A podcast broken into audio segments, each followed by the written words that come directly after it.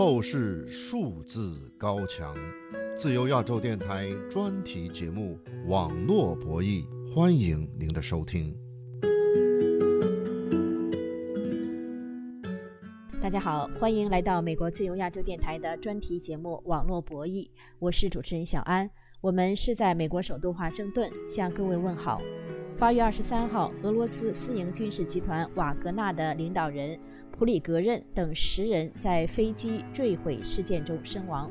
引发全球关注和众多的猜测。今天十五分钟的节目，我们就来探讨微信上被封杀的有关普里格任之死的分析文章有什么共同的特点。像普京这种人，他出身就是克格勃了，那么他对这个暗杀是很熟悉的。普里格任曾被认为是俄罗斯总统普京的亲信，在这两年俄罗斯入侵乌克兰的战争中，他带领私营军团瓦格纳深入乌克兰前线，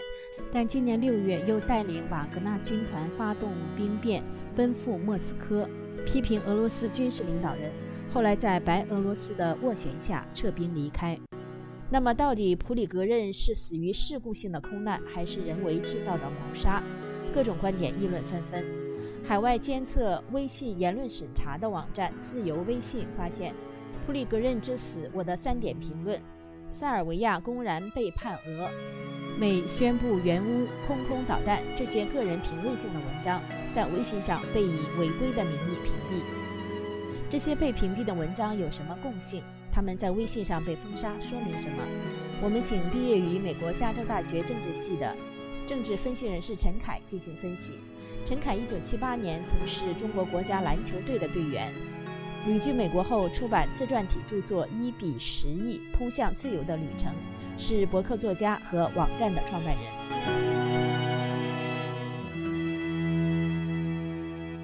陈凯先生，您好。你好，你好。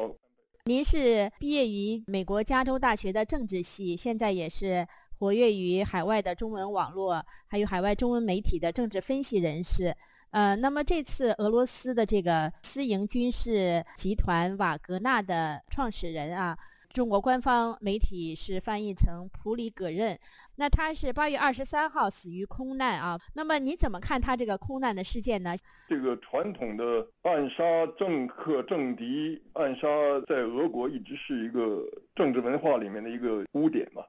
呃，像普京这种人，他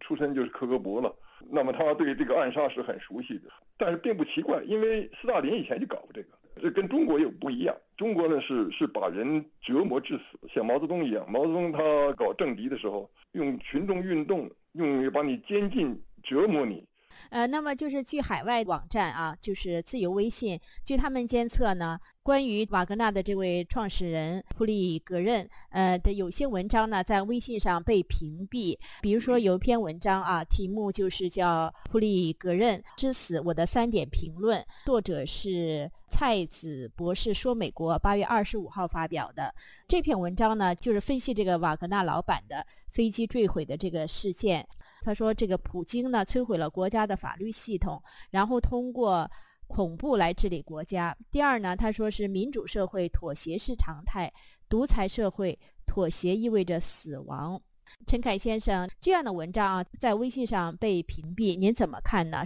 在一个专制社会里搞这个权谋啊，搞阴谋是很正常的。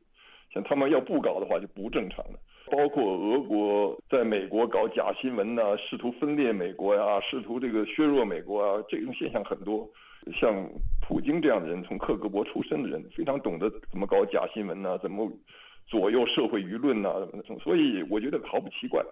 微信上这个公众号呢，蔡子博士说美国呢，他所写的文章呢。呃，普里格任之死，我的三点评论。他还提到了，就是说，美国总统拜登在记者问他怎么看瓦格纳创始人之死的时候呢，他提到说是拜登八月二十三号在街上买冰激凌。记者问及普里格任之死，拜登表示：“我不知道到底发生了什么，但我并不感到惊讶。俄罗斯发生的事情没有多少是没有普京在背后支持的。”这是拜登的原话。那么。他翻译成就说，俄罗斯发生的一切事情都是有普京在背后支持的。呃，那么这篇文章在微信上被屏蔽，理由是说是违反法律法规，由用户投诉此内容因违规无法查看。啊，您觉得这个意味着什么呢？这是中国人的惯用的这种呃选择性的呃这个用强权来决定什么是真假，用强权来决定什么是历史。中国的历史完全都是一个伪历史，是一个假历史，因为它所有的历史的不管是记录、历史的解读，都是为了强权者服务的。呃，你看，在中国看的新闻什么的，大部分都是假新闻。新闻联播里面的这个为政府呃这个站台的东西，看一下中国的这个呃对篮球界的这些一些报道什么的，我就发现，他们非常小心的把七十年代的八一队国家队所有的集体照片全都拿掉了，没有一个你可以看到，因为在里面有我的形象。如果有我的形象的这个照片里面，全部要拿掉；有我名字的东西全部要拿。所以你看，基本七十年代的历史，中国篮球历史里面是个基本是空白，因为他们把它全部拿掉了，因为我对他们的威胁。陈凯先生，您刚才谈到你自己啊，因为您是七十年代末在中国是国家篮球队的队员，后来您旅居美国以后，经常在网上。还有公开的这个媒体上发表观点批评中国，所以你现在你的照片呢和言论在中国也是被封杀了，是吧？当然了，就是全部抹掉了嘛。它就像天文事件一样，所以你看，就是说，在中国它不存在客观的历史，它宁肯包括天文事件这么大的事件，它可以把它抹掉。教科书上什么都不能提，不能提大跃进，毛泽东杀多少人，这都不能提。中国的历史是一个伪历史。所以你现在看他怎么报道啊，怎么删除啊，这些东西都是非常正常的。只要在中国生活，你就被洗脑，你就被这个伪历史所洗脑。直到今天，中国人还以为抗美援朝是美国人先打的，抗美援朝是是金日成先打的嘛，金日成先侵略的嘛。直到今天，中国人还说普京是什么什么英雄，这都是中国宣传的东西。普京是个侵略者，在俄乌战争他侵略乌克兰，违反一个国家的主权。这个最简单的东西，连中国一个没有灵魂的一个社会，他都会在这争辩。连毛泽东他都不觉得他是一个罪犯，是一个恶魔，反而说什么三七开呀，什么乱七八糟。连这个你都不知道。他知道今天在中国这个没有灵魂的一个社会中，还在辩论自由是好啊，还是专制是好？你说今天你还讲社会还有什么正义？不可能，在这种没有灵魂的社会里面，怎么可能有正义呢？每个人的灵魂都被抹掉了，都被政府抹掉了。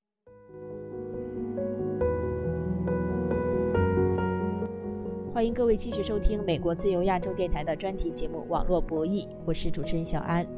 中国官方《人民日报》下属的《环球时报》曾综合报道普里格任坠机之谜，引发众多猜测，包括俄罗斯学者的观点称可能是乌克兰策划了这起谋杀案，也包括乌克兰官员所说的是俄罗斯制造的人为空难的观点。《环球时报》的报道也提到了美国总统拜登对普里格任坠机遇难新闻并不感到惊讶的表态，但是没有刊登拜登所说的“俄罗斯没有多少事情不与普京有关”的话。自由微信网站还监测到，由北京的钝角网翻译的美国卡耐基国际和平基金会高级研究员所写的分析普里格任之死的文章也在微信上被屏蔽。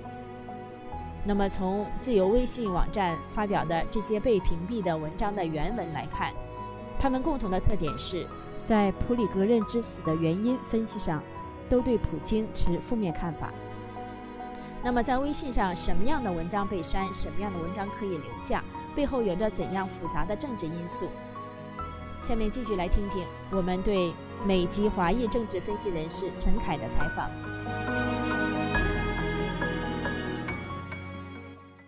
陈凯先生，俄罗斯的所谓的私营军团啊，瓦格纳的创始人普里格任，呃，有关这个方面的文章呢，还有一篇在微信上被屏蔽的，也是自由微信网站上发现的，说这篇文章的作者是程默，发表在这个远见之道这个号上。那么他的文章呢，题目是塞尔维亚公然背叛俄，美宣布。原乌空空导弹这篇文章就是比较长，它一部分篇幅是说到八月份的时候呢，塞尔维亚和这个多国领导人在乌克兰总统泽连斯基访问希腊的时候呢，签署了这个雅典宣言，塞尔维亚呢也签署了这个宣言，就是显然是这个宣言就是谴责俄罗斯对乌克兰的入侵，支持乌克兰恢复其主权和领土完整，并且要求追究俄罗斯的这个战争罪行和其他暴行。另外呢，他还也是提到了这个瓦格纳军团的这个创始人普里格任之死这个事情，他也是分析呢，对普京呢表示批评态度，说是普京呢不顾俄罗斯的名义拒绝出席普里格任的。葬礼也不同意对坠机事件按照国际规则展开调查，证明他的厚黑学学的还不到家，在世人面前反映他内心虚弱，呃，这会让俄罗斯在俄乌战争中呢输得更加难看。总之，他是这篇文章也是批评普京，呃，这篇文章也遭到屏蔽。您觉得说明什么呢？现在在中国，我观察一下是微切上面这些东西的话，就是微信，大部分的宣传中国官方的东西就是。要支持普京，或者是混淆视听，搞成这个什么俄乌战争，而不是一个俄国的侵略，把这个说法已经这个语境已经打到这个普遍民众的心里面，就是说俄乌战争，而不是说俄国侵略和一个乌克兰反侵略这么一个现象。他说俄乌战争好像双方都各打五十大板，然后要不然就是站在普京这方面，有的人就公开说普京是英雄，公开怎么去讲这个什么普大帝英雄怎么怎么怎么怎么样。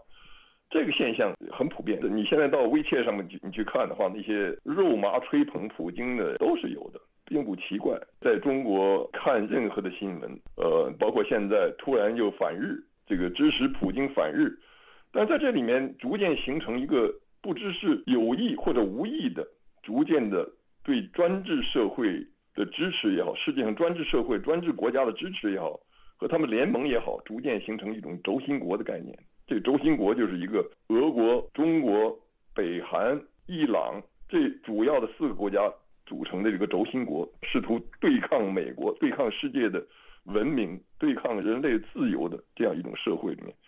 陈凯先生，呃，我在自由微信上面这个网站上呢查找呢，还发现还有一篇文章呢，在中文的这个微信上呢也是被封杀了。这篇文章呢是原来一篇这个英文的文章，发表在美国的杂志《外交事务》上面，是呃美国的智库研究员呃斯坦诺瓦亚呃这样的一位这个研究员呢，他所写的一篇文章，题目叫做《普京为何要杀死》。普里戈任，这是由中国的一个钝角网翻译的，他发表在智微信号“新周说”上面。那么这篇文章也是就是被呃微信屏蔽。这就是美国的智库的研究员所发表的分析文章，说他有充分的理由相信是普京有意制造类似的事故，就是指普里戈任空难这个事情了。中国人都会把这个屏蔽掉，你在中国的媒体上看不到这样的分析。中国的媒体。更是一言堂，在俄国，甚至你现在可以把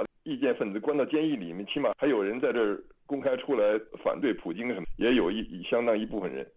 呃，当然少数了，可能那被洗脑的还是多数了。你在中国的话，现在连这个东西都没有，连一一点反抗的东西都没有。陈凯先生。普里格任之死这个事情呢，我们在根据这个自由微信网站的监测呢，并不是所有有关呃普里格任之死的这个事情的文章呢都被删了。比如说有这样一篇文章，它就没有被删。它的从题目来看是这样的：啊，瓦格纳普里格任遇刺，美国或成幕后黑手，这样的文章就没有被删。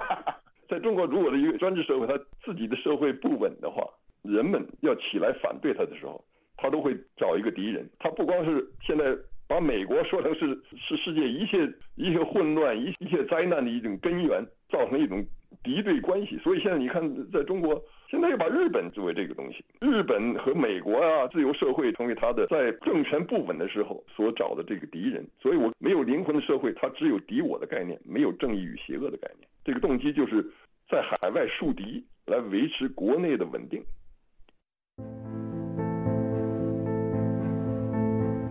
自由亚洲电台这次十五分钟的网络博弈节目到这儿就结束了。多家国际媒体报道了普京对普里格任等遇难者家属的吊唁，但截止星期三，没有关于这场空难明确原因的报道。感谢美籍华裔政治分析人士陈凯为大家分析微信封杀普里格任之死几篇分析文章背后的政治背景。我们的网络博弈节目关注中国网络的自由状况。重点介绍遭到中国网络封杀的内容。